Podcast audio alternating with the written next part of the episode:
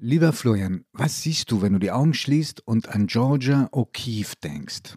Wenn ich die Augen schließe, dann sehe ich vor meinem inneren Auge riesige geöffnete Blumen, die sie gemalt hat. Ich sehe Knochen durchs Bild fliegen, weil sie sehr viele Tierknochen in der Wüste gemalt hat. Und dann merke ich, wie ganz schnell auch Fotos von ihr selbst vor dem inneren Auge auftauchen. Schwarz-Weiß-Fotos einer unzugänglichen, spröden, aber doch auch sehr sinnlichen Frau, die in unzähligen Fotos dokumentiert worden ist. Und diese Schwarz-Weiß-Fotos von ihr selbst werden mit der Zeit fast stärker vor meinem inneren Auge als die Bilder, die sie gemalt hat.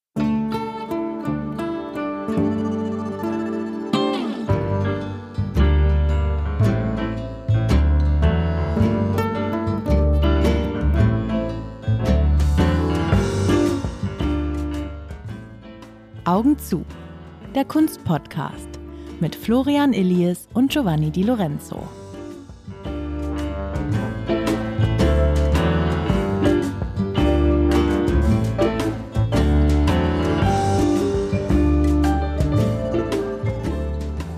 Liebe Zuhörerinnen, liebe Zuhörer, wir freuen uns sehr, dass Sie wieder dabei sind. Begrüßen Sie ganz herzlich mein Freund, der Kunstexperte Florian Illies und Giovanni Di Lorenzo, der Chefredakteur der Zeit. Und wir haben das Vergnügen, Ihnen heute eine Künstlerin vorzustellen, die zwar das Glück hatte, dass sie schon zu Lebzeiten anerkannt war und auch ganz gut verdient hat, aber ins Bewusstsein einer breiteren Öffentlichkeit, jedenfalls hier in Europa, erst spät gekommen ist. Und ich muss gestehen, ich bin auch erst vor ein paar Jahren auf sie gestoßen das, Florian, musst du mal erklären, warum die eigentlich, sie hat ja fast ein Jahrhundert lang gelebt. Also sie ist 1887 auf die Welt gekommen, also noch im 19. Jahrhundert, ist steinalt geworden, ist erst 1986 gestorben, im Alter von 98 Jahren, hat noch mit vorbereitet die große Ausstellung, die stattfinden sollte, Metropolitan Museum zu ihrem 100. und wollte 125 werden. Also sie hat praktisch ein Jahrhundert mitgestaltet, miterlebt, aber so richtig bekannt, mein Eindruck, ist sie erst in den letzten 10, 20 Jahren. Also in Amerika war sie, wie du gerade gesagt hast, sehr ungewöhnlich für eine Malerin, sehr früh bekannt, schon in den 20er Jahren, was viel auch damit zu tun hatte, dass sie mit Alfred Stieglitz verheiratet war, dem sehr berühmten amerikanischen Fotografen und Vermittler von europäischer Kunst nach Amerika. Das spielte eine sehr große Rolle. Über den müssen wir auch noch ganz viel reden, weil unglaubliche Figur.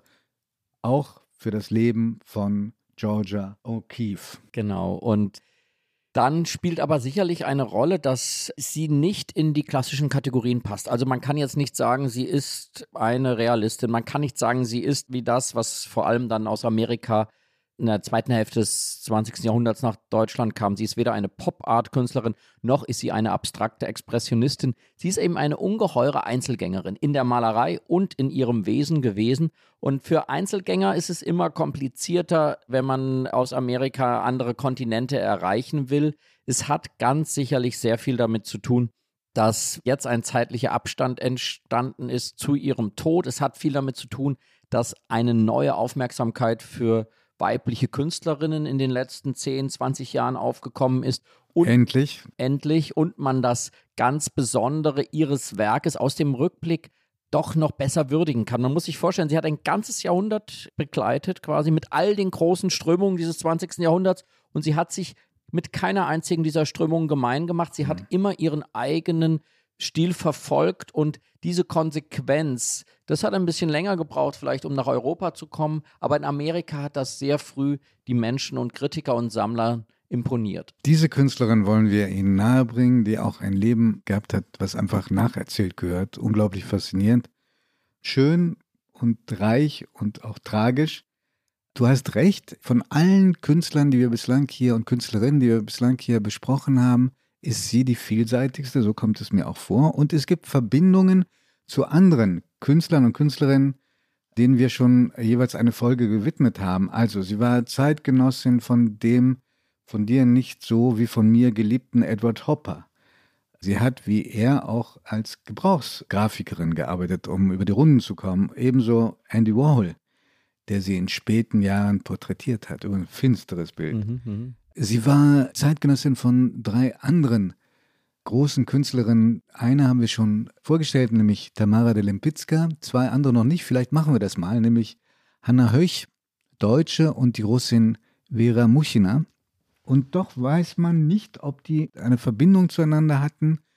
Man weiß nur, dass sie Frida Kahlo begegnet ist und ihrem so schillernden und inzwischen im Schatten seiner ehemaligen Frau Frida Kahlo stehende Diego Rivera. Mhm. Es gibt eben immer wieder diese Anknüpfungspunkte mit den verschiedensten Künstlern, vor allem auch durch den Alfred Stieglitz, also ihren Mann, der eben nicht nur ein ganz bedeutender Fotograf war, sondern in New York in der Galerie 291 auch immer wieder europäische Künstler ausstellte, andere Künstler ausstellte und Georgia O'Keeffe hat quasi ihr Kunstgeschichtsstudium in der Galerie ihres Mannes gemacht, weil sie dort immer hingegangen ist, die Bilder gesehen hat. Sie hat die Zeitschrift von Stieglitz abonniert, sehr früh als junge Künstlerin Camera Work. Also sie hat sehr, sehr viel wahrgenommen, sehr, sehr viel aufgenommen von den Kunstströmungen des 20. Jahrhunderts, hat die Menschen zum Teil sogar persönlich kennengelernt. Aber, und das finde ich wirklich immer wieder so auffällig, sie scheint von all dem nahezu in ihrer Kunst unbeeindruckt. Alfred Stieglitz müssen wir immer wieder darauf zurückkommen. Äh, unglaubliche Figur, weil das sagt sich so leicht heute. Ja, der hat eine Galerie gehabt, ich glaube an der Madison Avenue, benannt nach der Hausnummer, also 291. Und der hat da die europäische Avantgarde ausgestellt. Und du musst dir vorstellen, da gab es einen Skandal wegen ein paar Zeichnungen von Rodin. Rodin. Mhm. Also wo man sich fragt, wo ist denn da der Skandal? So war damals die, war damals die Zeit. Aber vielleicht nochmal einen Schritt zurück. Vielleicht erzählen wir auch einfach, wo die herkommt, die Georgia O'Keeffe, geboren, wie gesagt, 1887 auf einer Milchfarm in Wisconsin als zweites von sieben Kindern. Man muss sagen, das hat sie auch selber thematisiert, die Eltern haben den, diesen sieben Kindern nicht besonders viel Beachtung geschenkt. Sie sagt, vielleicht hat das auch unsere Stärke und ihre persönliche auch begründet. Wir mussten selber einen Weg finden ins Leben. Allerdings diese Beziehung, die so symbiotisch war und die sie nie wieder losgelassen hat zu Alfred Stieglitz, trotz aller Dinge, die er ihr angetan hatte, die zeugt doch, wenn du mir dieses Stück, kleines Stück Küchenpsychologie erlaubst, dass da in ihn wahrscheinlich was reinprojiziert worden ist, was sehr wohl mit zumindest mit dem Vater zu tun hat. Er war ja auch sehr viel älter als sie oder so. Klammer zu. Ihr Maltalent fällt früh auf. Das ist bei allen, die wir bislang behandelt haben. Wird von der Mutter, so distanziert sie auch war, auch gefördert. Sie erhält Zeichenunterricht bei einer Aquarellistin, wie sie überhaupt am Anfang fast nur Aquarelle gemacht hat. Erst später ist sie dann zum Öl gekommen. Die Eltern ziehen weiter nach Virginia. Sie folgt erstmal nicht. Also auch da, wo das 14-jährige Kind wurde einfach zurückgelassen mit einer Tante und nimmt dann den Besuch von Kunsthochschulen auf, erst in Chicago, dann in New York, wo sie kein Geld mehr hat und dann ähm, sich verdingen muss als Gebrauchsgrafikerin und auch als Lehrerin. Dann aber an einer Hochschule einen Mann kennenlernt, der sehr entscheidend war für ihr künstlerisches Schaffen, weil du vorhin sagtest, komplett eigenständig, einen Mann gab es, der sie sehr stark beeinflusst hat. Weißt du, wer das war? Ja, das war ihr erster Lehrer. Und zwar Wesley Doe, war Fotograf, Maler, Dozent. Und was lernt sie von ihm? Die Landschaftsmalerei, wenn du seine Bilder dir anschaust und so wie sie dann selber, als sie dann in New Mexico lebte, zum Beispiel, die, die Berge, die Wüste zeichnet, das ist praktisch, da merkst du die Schülerin. Aber Klammer zu. Der hatte, glaube ich, wirklich starken Einfluss. Aber du hast es schon angedeutet, der ein, große Einschnitt in ihrem Leben war, dass eine Freundin von ihr 1916 Werke von ihr einschickt bei diesem Alfred Steglitz. Ja, und das ist eben interessant, weil da hatte sie irgendwie realisiert, sie kommt so nicht weiter. Sie sucht einen eigenen neuen künstlerischen Ausdruck und hat dann einfach in Schwarz und Weiß mit Kohle gearbeitet, eher abstrakte Formationen gemalt oder gezeichnet. Und die schickt diese Freundin an Alfred Stieglitz und dann hört sie plötzlich, es gibt eine Ausstellung mit einer Künstlerin, die hieß Virginia O'Keeffe. Und dann fährt sie dahin und sieht unglaublich, Alfred Stieglitz hat einfach, ohne sie zu fragen, diese Zeichnung, die diese Freundin ihm geschickt hatte, ausgestellt und hat sogar ihren Vornamen falsch geschrieben. Und sie wird ganz zornig und kann sagen, das kann er doch nicht machen mit ihren Bildern. Aber das ist letztlich der Beginn dann doch einer großen, großen Liebe, einer Lebensliebe für die beiden, denn sie erkennt in dem Moment, dass er der Mann ist, der ihr ganz großes eigenes Talent erkannt hat und er wird auch ihren Vornamen noch richtig buchstabieren lernen in ihrer langen, wechselvollen gemeinsamen Zeit. Und es ist eine Liebe mit unglaublichen Höhen und unglaublichen Tiefen. Er hat etwas sehr Schönes über sie gesagt, geschrieben sogar. Darf ich dir das vorlesen? Bitte. Er hat sie nämlich charakterisiert als eine Frau von ungewöhnlicher Schönheit, Spontanität, Klarheit des Geistes und des Gefühls und von wunderbarer Intensität, mit der sie jeden Augenblick ihres Lebens auskostete. Also muss eine unglaublich charismatische Frau gewesen sein. Man kann sagen, zunächst einmal verfällt er ihr regelrecht und er verlässt nach über 20 Jahren Ehe auch seine Frau, Emmeline, die, was so interessant ist, wenn du die alten Bilder von seiner Frau siehst, frappierende Ähnlichkeit in jungen Jahren hatte mit Georgia O'Keeffe. Mhm. Und jetzt findet er sozusagen die jüngere Version, die ist eben 23 Jahre jünger und wir wissen so viel über diesen Liebe oder diesen Blick, den Stieglitz auf sie wirft, durch zwei Dinge. Zum einen durch Briefe, Sie haben sich bis zu seinem Tode dann 1946 25.000 Seiten Briefe hin und her geschickt, immer ihr ganzes Leben lang hat dieser Kontakt in Briefform gehalten. Das ist auch ein Liebesbekenntnis, auch wenn die Liebe später erloschen ist, die körperliche Liebe zwischen beiden. Aber vor allem, und das ist eben so zentral für alles, was mit Georgia O'Keeffe zu tun hat, fängt er sehr früh an, sie zu fotografieren. Und ich habe eben ganz am Anfang schon gesagt, wie sehr sich diese Bilder von ihr als porträtierter, als nackter Frau vor meinem inneren Auge auftun, wenn ich an sie denke. Denn diese Bilder sind einzigartig eigentlich einerseits in der Fülle. Es gibt über 300 Porträts, die Stieglitz von ihr malt, aber zum Zweiten eben auch die Form ist so ungewöhnlich.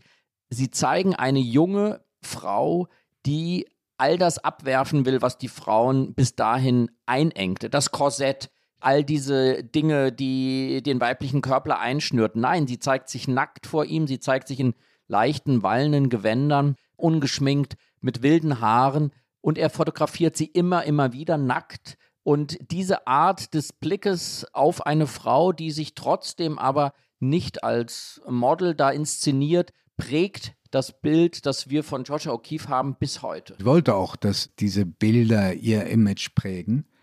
Das hat sie, glaube ich, auch ziemlich bewusst eingesetzt. Interessant ist, als ich diese Bilder gesehen habe, auch die Nacktbilder, sie gibt im Grunde genommen nie die Kontrolle über die Bilder ab. Also sie wird nie zum Objekt. Ausgenommen ein paar sehr krude Aufnahmen. Es gibt zum Beispiel eine Aufnahme, da sieht man nur Brüste und Bauch. Das Ding heißt auch noch Brüste, das Foto. Aber was macht sie mit diesem Bild? Das ist so interessant. Sie nimmt das als Vorlage für ein Selbstporträt, genau den Ausschnitt. Also übernimmt ohnehin von der Fotografie die Nahaufnahme und hier nimmt sie genau eins zu eins den Ausschnitt, Brüste und ein bisschen Bauch und schreibt darüber O'Keefe. Und da hatte sie wieder die Kontrolle über das Geschehen. Sie war auch eine fantastische Rebellin. Ja, ich glaube, aber diese Frage, wer hat gerade die Kontrolle über den anderen, das prägt offenbar diese Beziehung komplett. Also, und da beide nun so große visuelle Köpfe waren und miteinander gerungen haben, ist das ein einzigartiges Dokument, diese Fotoserie und das, was sie dann daraus macht. Aber, und das ist, glaube ich, auch genauso wichtig, zu jeder großen Heldengeschichte in der Kunstgeschichte gehören auch Geschichte der Missverständnisse. Und Stieglitz hat, als dann in den 20er Jahren diese erstmals diese Blumenbilder von äh, Georgia O'Keeffe sichtbar wurden, diese Detailaufnahmen, mit denen sie hineinzoomte in Blütenkelche, in Geranien, in Petunien. Rot in, und weiße besonders. Ja, da hat er seine Aktaufnahmen von ihr in Ausstellungen neben diese Blumenbilder von ihr gehängt und die haben sehr lange diese Deutung bestimmt, dass es sich da quasi um symbolische Aufnahmen von Weiblichkeit handelt. Und erst Georgia O'Keeffe selbst hat dann dem widersprochen und hat gesagt, ich kann mich nicht dagegen wehren, was die Männer in meiner Kunst sehen. Ich habe Blumen gemalt. Und das zeigt auch, dass diese Deutung, die Stieglitz vorgenommen hat oder die er versucht hat, was sehr Prägendes gehabt hat, auch für die Wahrnehmung der Menschen und dieser Künstlerin, dass aber die Künstlerin selbst sich darin durchaus missverstanden fühlte. Ja, zumindest hat sie das behauptet. Es gibt ja heute Kunsthistorikerinnen und Kuratorinnen, auch in Amerika, die sagen, natürlich waren die sexuellen Bezüge da. Sie hat sich nur nicht festlegen lassen wollen. Vielleicht auch, weil sie Angst gehabt hat, dass man ihr so einen weiblichen Blick unterstellt, der sie, verrückte Vorstellung, aber so war das damals, zur Künstlerin zweiter Klasse machen könnte. Also hat sie sich diesem Deutungsmuster ganz energisch widersetzt. Ja, sie war sehr klar darüber und kannte einfach die Klischees, die sehr schnell aufkommen, wenn es um eine weibliche Form von Kunst geht. Und sie hat einfach gesagt, dass sie nicht als Frau oder Mann in der Kunst wahrgenommen werden will, sondern als, als äh, Künstler, als Künstlerin. Und deswegen hat sie sich da persönlich widersetzt. Und ich glaube, das ist natürlich auch immer eine Frage, inwieweit hat ein Künstler die Kontrolle über die Deutungshoheit oder die Gefühle, die Eindrücke, die seine Bilder ausstrahlen. Und es ist aufregend zu sehen, dass genau dieser Punkt einfach bis heute offen ist und immer wieder von einer neuen Generation diskutiert wird. Und Aber können wir noch einen Moment bleiben bei der Beziehung von den beiden, weil die heiraten 1924, sehr, sehr karge Hochzeit, kein Fest, keine Flitterwochen, gar nichts und ziehen auch in ein damals unglaublich berühmtes Hotel. Sie ziehen in dem Shelton Tower Hotel an der Lexington Avenue, wenn mich nicht alles täuscht, 30. Stock. Und er macht Fotos aus diesem Hotelzimmer heraus und sie fängt an, auch Bilder zu machen. Insbesondere eins, wo man dann den Hafen sieht, den Fluss sieht, vielleicht auch als Versuch rauszukommen aus den Deutungsmustern, die man ihr zumindest unterstellt hat. Und sie machen ein paar gute Jahre durch, bis sie etwas entdeckt, was sie zutiefst verletzt. Ende der 20er Jahre, nämlich dass äh, Stieglitz eine Geliebte hatte, Dorothy Norman, ein Modell, und die erwischt sie in flagranti beim Fotografieren und er macht offenbar oder ruft dieselben Posen ab wie mit Georgia und beginnt auch eine Beziehung. Sie erwischt Stieglitz mit seiner Geliebten so genauso wie zehn Jahre zuvor eben die Ehefrau von Stieglitz, Stieglitz mit Georgia O'Keeffe erwischt hatte. Also da wiederholt sich auch für ihn und für sie die Geschichte. Aber mit verheerenden Konsequenzen. Sie erleidet einen kompletten Zusammenbruch, kommt in eine Klinik, die wohl auch eine psychiatrische war. Dazu hatte sie eine Krebserkrankung und wendet sich notgedrungen ab und entdeckt eine neue Heimat. Und das ist New Mexico. Einen Ort, den ich, ich habe lange geübt, ich kann ihn bis heute nicht aussprechen. Ähm, dagegen ist die berühmte Stadt Albuquerque in New Mexico leicht auszusprechen. Aber da zieht sie zunächst in ein Haus auf einer Farm, die hieß sinnigerweise Ghost Ranch. und später in ein anderes Haus, das 15 Kilometer davon entfernt war. Und sie ist fasziniert dort von der Landschaft, von den Bergen, von der Wüste, von den Tierskeletten, die sie findet, von den Lehmhütten. Das wird Jahre ihres Schaffens prägen. Sie bleibt dort lebenslänglich, allerdings am Anfang pendelt sie noch zwischen New York und New Mexico hin und her. Ja, und das Interessante ist eben, was auch in ihrer Kunst passiert zwischen Stadt und Land. Das eine ist, dass in diesen glücklichen Jahren, in den 20er Jahren in New York, als beide zusammen im Hotel leben, sie ganz hochinteressante Bilder der Wolkenkratzer malt in der Stadt. Also und zwar ganz ungewöhnlich von unten hochblickend und über den Wolkenkratzern sieht man den Himmel oder den Mond. Und schon da wirkt plötzlich New York wie eine von den Menschen verlassene Stadt. Und das ist für mich eigentlich das Aufregende wenn man sagt, Edward Hopper und sie, dass sie in einer gewissen Weise gleichzeitig eigentlich an einer Versuch arbeiten, die amerikanische Seele zu beschreiben in ihrer Malerei, während Edward Hopper immer den Menschen zeigt, der verloren ist in seiner Stadt, in seiner Umgebung, zeigt Georgia O'Keeffe Landschaften ohne Menschen. Es sind Landschaften wie nach einer Apokalypse. Man hat das Gefühl, es liegen nur noch Skelette von Tieren dort und sie leuchten auch in apokalyptischen Farben. Die Landschaften Wüste. schon, aber die Stadtbilder habe ich ganz anders gesehen. Nein, die Stadt, aber ich sehe trotzdem da eine, eine Verlassenheit, weil das Auffällige ist ja eben bei ihr immer wieder, es gibt kein einziges Porträt von ihr, kein Figurenbild, keine Menschendarstellung. Es ist, als wolle sie etwas anderes zeigen. In der Stadt zeigt sie für mich eine Stadt ohne Menschen und als wolle sie wirklich anders als Hopper ganz bewusst den Menschen aus ihrer Malerei heraushalten. Ja, habe ich trotzdem anders empfunden, also weil, weil unsere Zuhörerinnen und Zuhörer auch gerne dann mal googeln. Ich weiß gar nicht, ob man die Bilder dann findet, aber ich habe jetzt drei vor Augen, ja. Einmal so New York Street with Moon, mhm.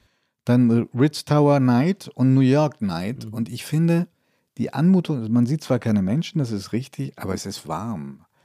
Man sieht überall den Mond, es ist geradezu romantisch. Die Farben sind warm, es brennen Lichter in den Hochhäusern. Nicht so wie bei Edward Hopper, wo es immer fröstelt. Weil du gerade von Küchenpsychologie sprachst, würde ich sie auch hier anwenden und sagen, das sind eben auch wirklich die Bilder, die während dieser fünf glücklichen, symbiotischen Jahre mit Stieglitz entstehen, diese New Yorker Bilder.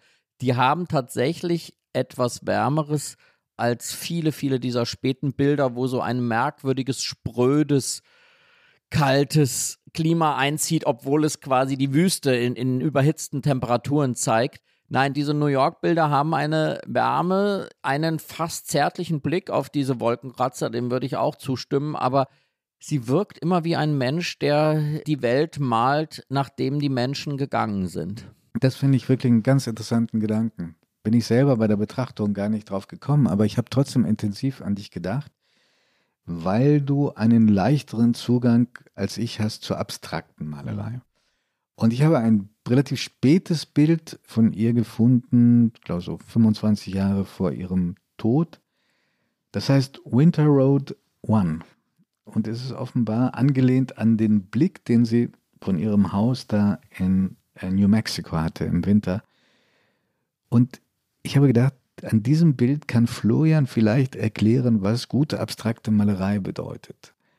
Du siehst nämlich nur noch so einen braunen, kurvigen Strich auf monochromen Grund. Ja, sie hat selbst darüber gesprochen, dass diese besonderen, fast abstrakten Bilder sind dadurch entstanden, dass sie das erste Mal und dann sehr exzessiv mit dem Flugzeug geflogen ist und sie von oben auf die Natur geschaut hat und aus einer großen Höhe sich plötzlich diese Wege, die sie kannte und die sie sehr gut kannte aus ihrer näheren Umgebung, plötzlich nicht mehr als Wege darstellten, sondern nur noch wie eine Linie inmitten des Weiß, des Braun, des Grüns.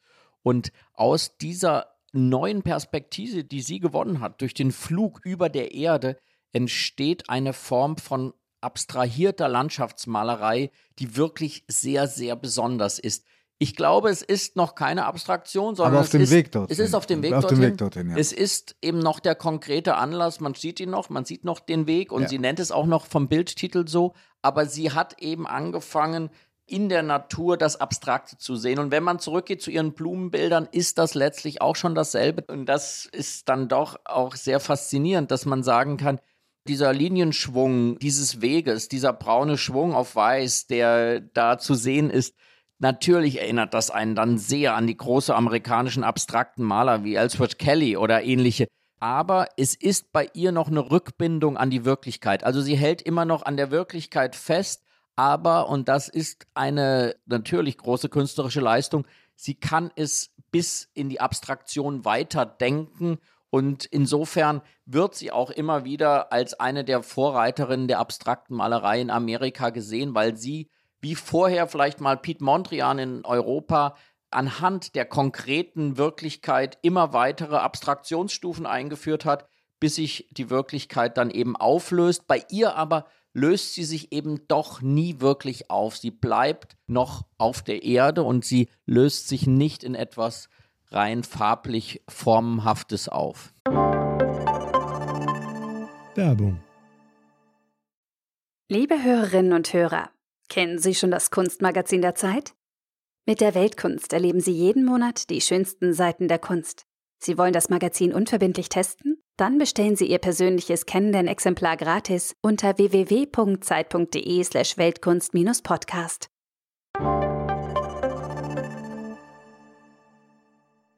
Erlaubst du mir nochmal zu ihrem Leben zurückzukommen? Bitte.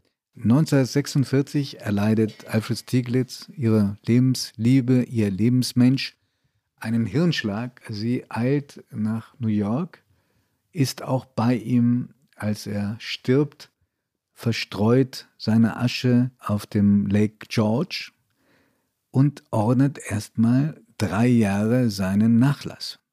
Entlässt als erstes Frau Norman. Die, die bei dem ausstellte inzwischen als Künstlerin, genau. Ganz ja. genau. Und es zeigt, dass trotz aller Verletzungen die Beziehung immer lebendig geblieben ist. Ja, das ist wirklich ihr Lebensmensch. Und ich finde einen zweiten Punkt für Wahrnehmung von ihr auch sehr entscheidend. Es wird immer wieder auch gesagt, in den Nachrufen, die dann erscheinen, 46 auf Stieglitz in der New York Times und anderswo, heißt es immer ganz zur Erläuterung, wer Stieglitz war, das war der Husband of Georgia O'Keeffe. Also es hatte, das darf man nicht vergessen, in dieser Zeit eigentlich sie die größere Bedeutung Das als hat sich Stieglitz. umgedreht. Das hat sich ne? Am umgedreht, Anfang hat ja. sie alles von ihm gelernt und du hast ja erwähnt, die vielen Briefe, die erhalten sind. Einer, da geht sie direkt ein, auch auf die Aktfotografie, die er gemacht hat von ihr. Und da schreibt sie, ich liebe mich. Ich muss selber drüber lachen, dass ich mich so mag, wie du mich geschaffen hast.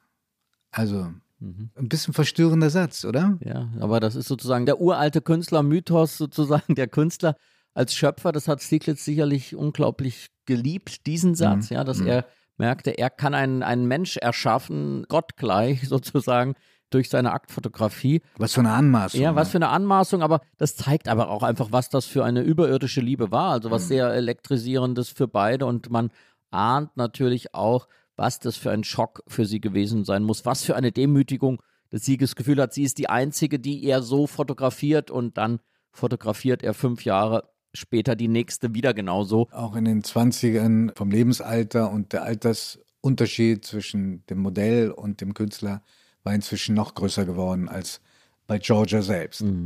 Um bei diesem Leben zu bleiben, das so außergewöhnlich war, sie ist Mitte 60, als sie zum ersten Mal Europa bereist. Mir ist aufgefallen, bitte widersprich mir, du, du bist da der Kundigere.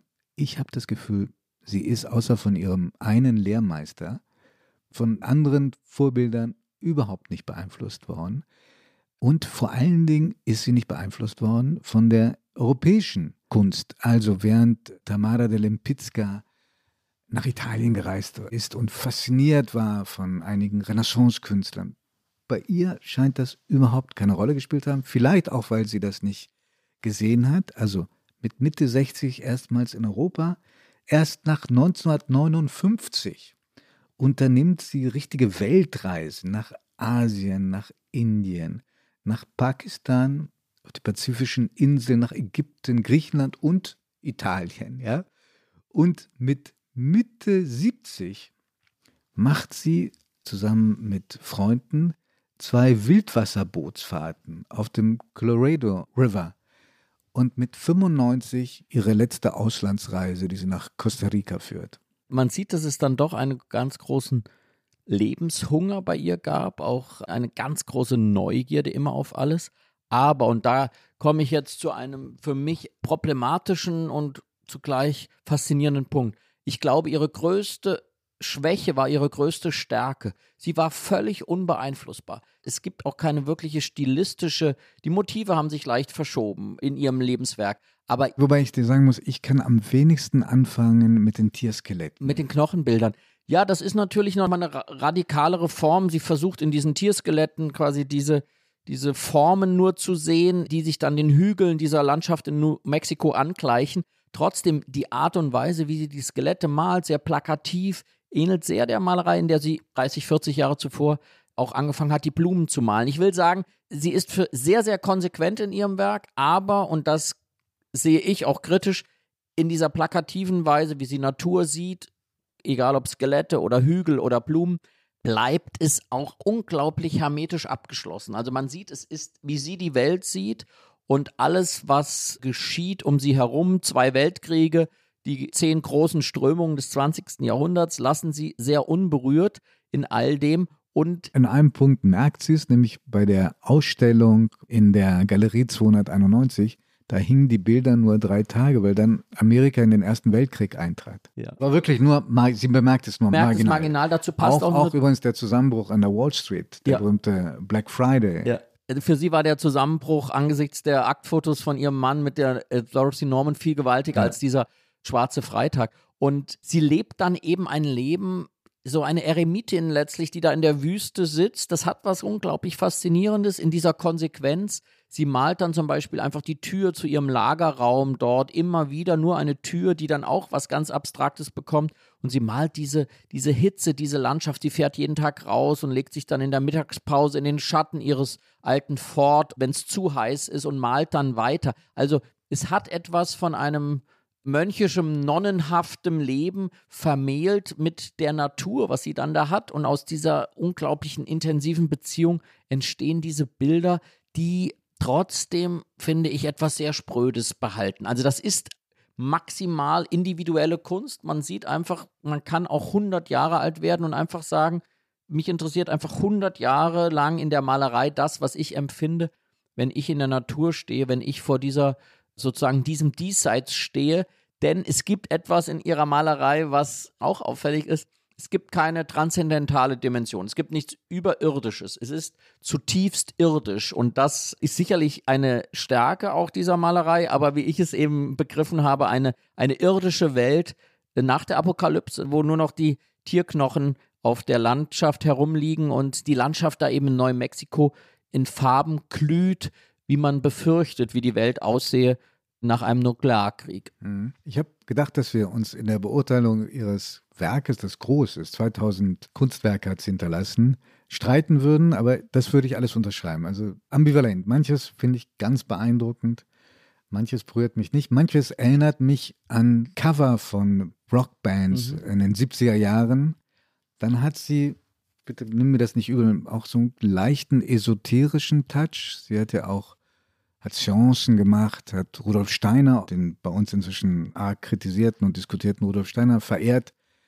Also diese Sachen wirken heute eher nicht, aber von ihrem Leben bin ich absolut fasziniert, von der Stärke dieser Frau, von ihrer Unabhängigkeit. Und wenn sie Besuch bekommen hat von Verehrern, weißt du, was sie dann gesagt hat? Relativ brüsk. Nein. Fahr nach Hause und arbeite weiter. Ja, und das kann man sich alles wirklich vorstellen. Also diese, diese Sprödigkeit. Übrigens war aber keine, sie war keine Einzelgängerin, dass sie keine Gesellschaft wollte. Mhm. sie hat da die tollsten Leute empfangen, da auf ihrer Ranch. Und wie gesagt, sie hat diese tollen Reisen unternommen. Und dann hat sie noch sich auf ein neues Gebiet gewagt, so mit Mitte 70. Ich weiß nicht, ob du das verfolgt hast. Sie hat dann angefangen, Tonarbeiten zu machen. Sie hatte noch mal eine große Freundschaft zu einem viel, viel jüngeren Mann. Juan Hamilton hieß der, auch ein Tonkünstler. Und diese Freundschaft ist bis zum Lebensende geblieben.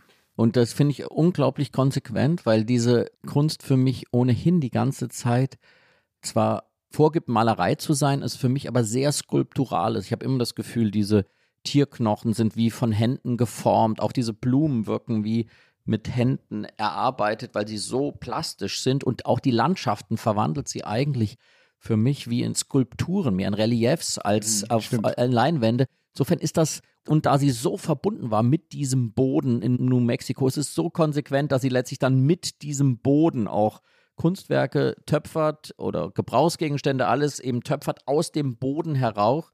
Und es war dann eben auch eine tröstliche Hilfe, weil sie eben in ihren letzten Lebensjahren eher die große Katastrophe für eine Künstlerin widerfährt. Sie sieht immer ja. weniger und diese Hände und die Arbeit mit den Händen ihr eben ermöglichten, weiterzuarbeiten, auch wenn sie nichts mehr gesehen hat, aber dieses Sehr Taktile, wenig, jedenfalls, jedenfalls werden die Bilder größer mhm. und sie hat nochmal ein großes Thema, das sind die Wolken. Mhm. Wolken, die sie auch beim Fliegen gesehen hat, von oben. Ja, und ich glaube, da kommt auch nochmal die die Liebe zu Stieglitz nochmal raus, weil eigentlich die vielleicht berühmtesten Fotografien von Stieglitz sind die sogenannten Equivalents, wie er die, seine Wolkenbilder genannt hat. Er hat in den 20er Jahren eben sehr, sehr viele Wolkenfotografie gemacht, aber sie hat dann nochmal eine andere Form gefunden, mit den Wolken umzugehen, weil sie eben im Flugzeug geflogen ist und aus dieser ganz neuen Perspektive die Wolken gemalt hat. Und es gibt da einen wunderbaren Vergleich aus der russischen Revolution, da gibt es das Gefühl, wenn die Künstler plötzlich im Flugzeug sitzen, sind sie höher als die Wolken. Und wer konnte eigentlich vorher bis auf die Wolken schauen. Das konnte nur Gott, weil die Menschen konnten immer nur von unten hoch zu den Wolken schauen. Aber nein, jetzt können durch die Flugzeuge plötzlich die Menschen auch runterschauen auf die Wolken. Und das ist, glaube ich, so eine Ur Urfaszination, Urerfahrung für einen Künstler, der immer die Perspektiven als Wichtigstes genommen hat. Das Ranzoomen an die Blumen oder das Wegzoomen von einer Landschaft wie Georgia O'Keeffe, dass sie dann dieses irrsinnig neue Perspektive des Flugzeuges auf die Wolken zu einer neuen, letzten großen Serie genommen hat. Bald darauf stirbt sie. 1986. Es gibt kein Begräbnis, so wie von ihr gewünscht. Die Asche wird auf einem Berg verstreut, den sie wohl sehr gemocht hat, dem Cerro Pedernal. Und danach begann nochmal eine Karriere, die sich vor allen Dingen in Zahlen ausdrückte. Ihre Bilder bekamen einen Wert, den es davor für Frauen, für Künstlerinnen nie gegeben hatte.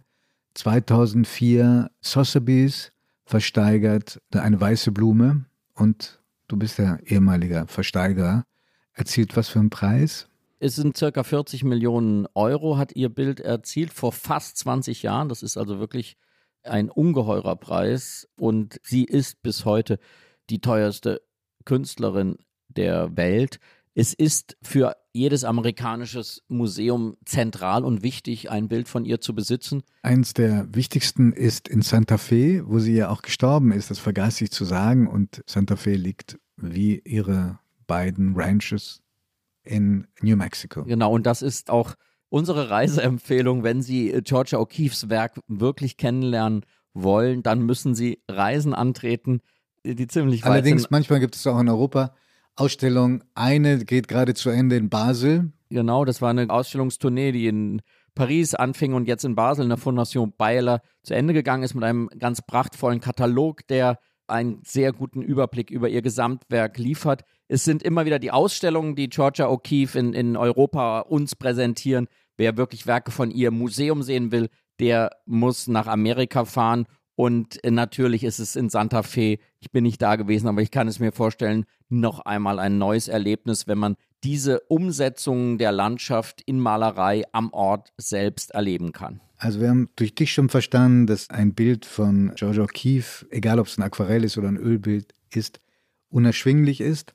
Die Bilder, die Fotos aber von Alfred Stieglitz, kann man die noch bezahlen? Im Verhältnis zu 40 Millionen sind sie günstiger, aber diese wirklichen originalen äh, Vintage-Prints aus diesen frühen 20er Jahren gehören zu den Ikonen der Fotografiegeschichte überhaupt und sind, glaube ich, seit sehr langer Zeit nicht mehr auf dem Markt, weil sie wie, wie Heiligtümer verehrt werden, sind quasi die Dokumente einer der ganz großen Kunstbeziehungen des 20. Jahrhunderts in Amerika. Und ich empfehle zur Schonung des Geldbeutels den Erwerb von einigen dieser wunderbaren Fotobücher, die diese Fotografien von Georgia O'Keeffe von Stieglitz dokumentieren. Ein zum Beispiel im Prestel Verlag erschienen, Georgia O'Keeffe, herausgegeben von Tanja Barson. Fantastisch. Auch wenn ich nicht verhehle, dass es ein bisschen frustrierend ist, wenn man weiß, dass man als Normalsterblicher nie an ein Werk rankommen kann und die Reise nach Amerika auch nicht die naheliegendste Reise ist so hoffe ich sehr, dass wir Sie neugierig gemacht haben auf diese Künstlerin, dass wir sie einigermaßen gewürdigt haben. Ich bin ziemlich sicher, die wird nicht aus der Mode fallen. Ich glaube, die Bedeutung wird bleiben. Vielleicht sogar noch wachsen. Ja, ich glaube auch. Ihre Eigenständigkeit wird genau dafür sorgen, dass sie im kollektiven Bewusstsein bleibt. Es war eine Freude, über Georgia O'Keeffe zu reden, also mit dir sowieso. Und wir freuen uns auf die nächste Ausgabe. Wir haben uns noch nicht darauf geeinigt, wen wir uns da vornehmen. Lassen Sie sich überraschen. In vier Wochen kommt die nächste Folge von Augen zu mit Giovanni Di Lorenzo. Und Florian Illis. Und es ist übrigens genau ein Jahr her, dass wir die erste Aufnahme von Augen zu gemacht haben. Es ist eine Freude, wie Sie unsere Arbeit verfolgen und Sie führen uns eigentlich durch das Projekt. Auch dafür ganz großen Dank.